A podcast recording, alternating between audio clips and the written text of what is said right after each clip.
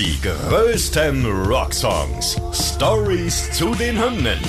Tragisch, komisch oder kurios. Verrückte und unglaubliche Geschichten hinter den Songs, die ihr so noch nicht kanntet.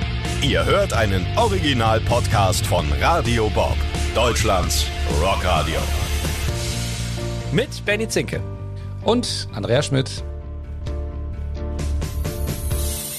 Heute, hier kommt Alex von den Toten Hosen.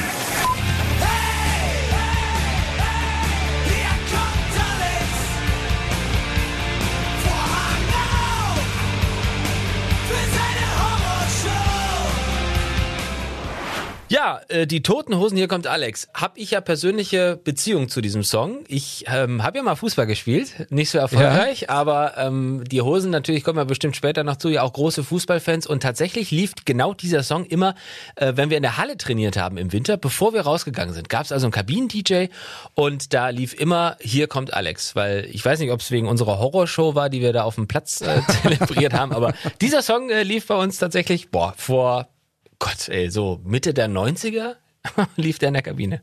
Ich finde ja eh, hier kommt Alex, ist so ein Song, klar, ein Partyhymne. Hat man immer zu mitgesungen. Aber eigentlich, wenn man sich den Song dann genauer betrachtet, was wir jetzt da machen werden, so richtig partymäßig ist der Song eigentlich nicht. Ja, es ist wieder eine Illusion, die mir genommen wird. Ich habe auch immer gedacht, so, ne, es ist so mitgegrölt und Spaß gehabt. Aber naja, gut, dann äh, wollen wir mal reingehen. Wenn wir über den Song sprechen, müssen wir eigentlich aber auch zuerst über die Platte sprechen, auf dem dieser Song drauf ist. Ne, dazu geht's in eine Zeit, als die Hosen noch ziemlich chaotisch und bunt unterwegs sind. Die Klamotten, die ja. sind geschmacklich schon eine Herausforderung. Also 1988 stellen wir uns Campino mal vor. Ich sehe ihn da immer noch in so einer Talkshow sitzen. Äh, ich war öffentlich-rechtlichen mit so einem bunten Regen äh, Pullover, so ein Strickpulli. Also so richtig ja. halt, ne, so wie man halt damals aussah als, als Punk. Und ähm, vor allem ist die Band damals 88 eigentlich auch am Ende, hat Capino mal gesagt. Also unsere Plattenverkäufe waren damals immer noch sehr kärglich. Wir sind sogar kurz vor dem finanziellen Bankrott gewesen. Wir waren am Ende und äh, es gab schon Überlegungen, Teile der Anlage zu verkaufen und äh, also einzelne Leute bei uns haben den Mut verloren. Genau in dieser Zeit kam ein Anruf von Bernd Schadewald, einem relativ bekannten Regisseur, und fragte, Leute, ich habe hier in äh, Bonn was vor, ich will unbedingt Uhrwerk Orange auf die Bühne bringen. Das ist bisher nur verfilmt worden und ich kann mir das nur vorstellen, wenn ihr da mitmacht. Und das machen die Totenhosen dann auch als Statisten und Musiker. Der Regisseur Bernd Schadewald inszeniert das Stück A Clockwork Orange nach einem Zukunftsroman. Der ist ja auch von Stanley Kubrick im Jahr 1971 dann verfilmt worden. Und darin geht es um Alex. Das ist der Anführer einer gewalttätigen Jugendgang, die jeden Abend Jagd auf wehrlose Bürger macht. Mhm. Alex ist dazu noch besessen von der Musik von Ludwig van Beethovens, besonders von der neunten Sinfonie. Sowohl der Roman als auch der Film erreichen damals in der Punkszene Kultstatus und eben Bernd Schadewald bittet dann die Totenhosen für das Stück so ein paar Lieder zu schreiben. Mhm. Die müssen auch gar nicht im direkten Zusammenhang mit dem Stück stehen, sollen aber so diese dystropisch brutale Handlung weiterspinnen. Gleich sechs Stücke der Band werden dann auf der Bühne eingesetzt. Die landen dann eben auch auf dem Konzeptalbum Ein kleines bisschen Horrorshow, das dann auch den Untertitel hat, die Lieder aus Clockwork Orange und andere schmutzige Melodien. Und gleich der erste Song darauf ist einer der besten Totenhosen-Songs aller Zeiten, der so gut wie bei jedem Konzert gespielt wird. Und damit sind wir jetzt bei unserem Song hier. Ja, und damit haben wir schon aufgeräumt damit, dass es ein Partysong ist. Ne? Was da schon für eine Geschichte hintersteckt, Wahnsinn. Also wird ja auf dem Album eingeleitet von den Klängen zu Beethovens Neunte, du hast es gesagt, was bei einem Punk-Album ja erstmal doch sehr ungewöhnlich ist. Und dann ein Schrei. Ja, wir kennen diesen Schrei. Wir hören mal kurz rein.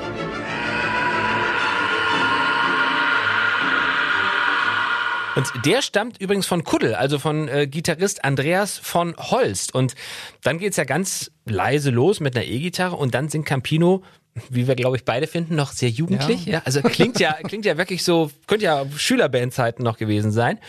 Und dann singt er eben, ne, in einer Welt, in der man nur noch lebt, damit man täglich Roboten geht.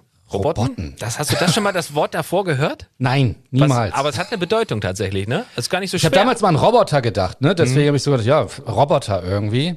Aber ich glaube, es hat irgendwie, woher kommt es? Das, ja, das Wort ist tatsächlich aus dem Russischen abgeläutet, Rabota, und das heißt einfach nur arbeiten. Also es ist nichts anderes, als wir gehen, stehen jeden Morgen auf, gehen jeden Morgen arbeiten, sitzen abends vorm Fernseher, lassen uns berieseln. Ne? Also zeitloser Song eigentlich auch, muss man sagen. Ne? Ist ja jetzt, mhm. hat sich nicht so viel geändert in den letzten Jahren. ähm, er singt noch ein bisschen weiter und dann wird's ja schlagartig laut. Ne? Alle Instrumente sind plötzlich da und auch der Gesang, der wird deutlich aggressiver. Ja, und na klar, der Höhepunkt ist dann der Refrain, den wir so oft schon in unserem Leben mitgebrüllt haben und den jeder Fan mitsingen kann. Hey, hier kommt Alex, Vorhang auf für seine Horrorshow. Ja, und die Horrorshow, die wird dann auch beschrieben. 20 gegen einen, bis das Blut zum Vorschein kommt, ob mit Stöcken oder Steinen. Irgendwann platzt jeder Kopf. Boah, das mhm. ist schon heftig. Ne? Martialisch, ne? ja.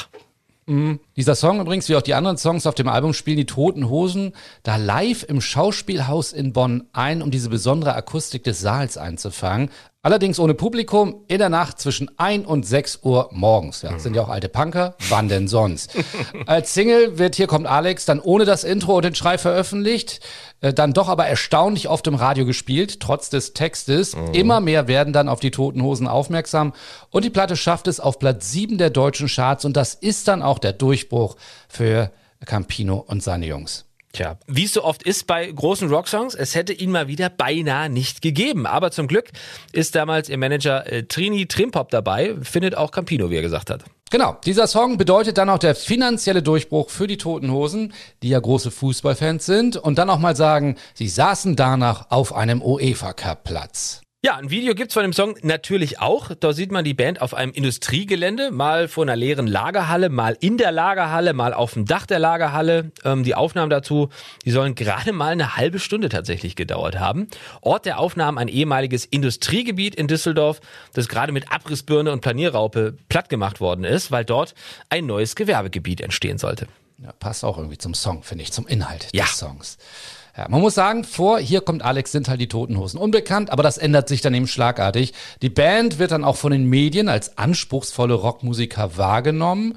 Von dem dann doch eher spontanen Erfolg ist dann auch das Theaterstück Clockwork Orange an den Kammerspielen Godesberg betroffen. Dort findet am 23. Oktober 88 die letzte Vorstellung statt und zahllose Fans belagern den Eingang. Sie wollen ja die Toten Hosen sehen yeah. und versuchen noch in die ausverkaufte Veranstaltung reinzukommen. Einige schaffen es auch durch die Fenster dann irgendwie reinzuklettern und behindern erstmal die ganze Aufführung ganz erheblich.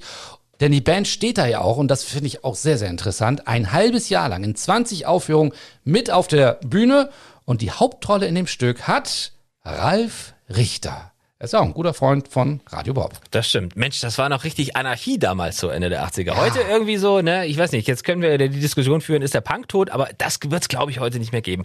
Sind aber alle nicht so begeistert von dieser ähm, Geschichte damals. 88 soll ein Live-Auftritt vom Bonner Beethoven-Haus im Fernsehen übertragen werden und da sabotieren dann Beethoven-Fans die Übertragung, indem sie Übertragungskabel kappen und äh, entrollen ein Transparent.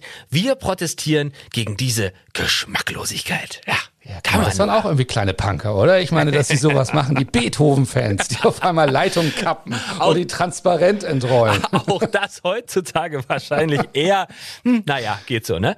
Jetzt äh, muss ich ja hier zum, zum Schluss nochmal was gestehen. Äh, der klassische Hitverhörer, damals, ich habe es ja am Anfang gesagt, ne, in der Fußballkabine lief dieser Song immer. Wusstest du, im Song äh, die, die Stelle genau, über was da gesungen wird, wenn es heißt, wenn am Himmel die Sonne untergeht, beginnt für die Punkt, Punkt, Punkt der Tag. Was, was hast du da immer verstanden? Sei ehrlich.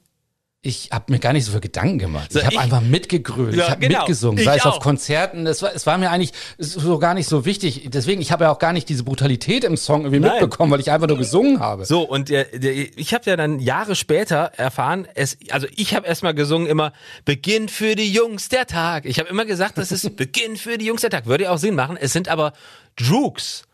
Und Droogs, ähm, heißt sowas umgangssprachlich wie, ja, wie Kumpel, also wie so eine Gemeinschaft. Äh, gibt's übrigens auch, habe ich nochmal nachgeschaut, als Ultragruppe bei der Eintracht, bei Eintracht Frankfurt und beim FC Bayern. Eine Ultra-Fangruppe, die sich Droogs nennen. Ob die sich jetzt nach dem Hosensong benannt haben, das weiß ich nicht. Man kann aber abschließend sagen, für die Toten Hosen geht es mit Hier kommt Alex so richtig los. Kurz danach dann die ersten internationalen Auftritte, unter anderem auch in Litauen. Dort mhm. werden sie dann auch gleich mal beim Litunica Festival zur besten Musikgruppe der Veranstaltung gewählt. Ja, und zwei Jahre später dürfen sie sogar im Vorprogramm der, Achtung, Rolling Stones spielen. Ja, danach dann ausverkaufte Touren ohne Ende. Und natürlich der meistgespielte Song ist klar, der, über den wir jetzt hier gesprochen haben. Hier kommt Alex. Die größten Rocksongs. Stories zu den Hymnen. Ihr wollt mehr davon? Bekommt ihr jederzeit in der MyBob-App und überall, wo es Podcasts gibt. Und die geballte Ladung an Rocksongs gibt's nonstop in den über 40 Rockstreams, in der App und auf radiobob.de. Radio Bob. Deutschlands Rockradio.